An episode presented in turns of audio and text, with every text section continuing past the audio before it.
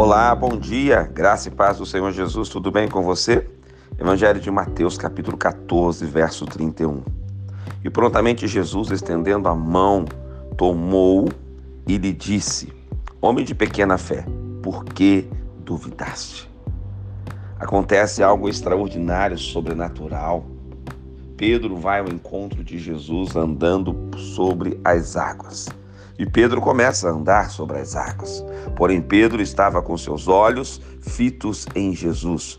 Pedro estava olhando para o sobrenatural e por isso ele começou a andar sobre as águas. No momento que Pedro começa a olhar para a força do vento, para a profundidade da água, ele começa a afundar e ele grita por socorro e Jesus estende a mão e o socorre. Porém, Jesus o adverte Homem de pequena fé, por que você duvidou? Talvez você também está sendo uma pessoa de pouca fé ou de pequena fé. Talvez você esteja cheio de dúvidas.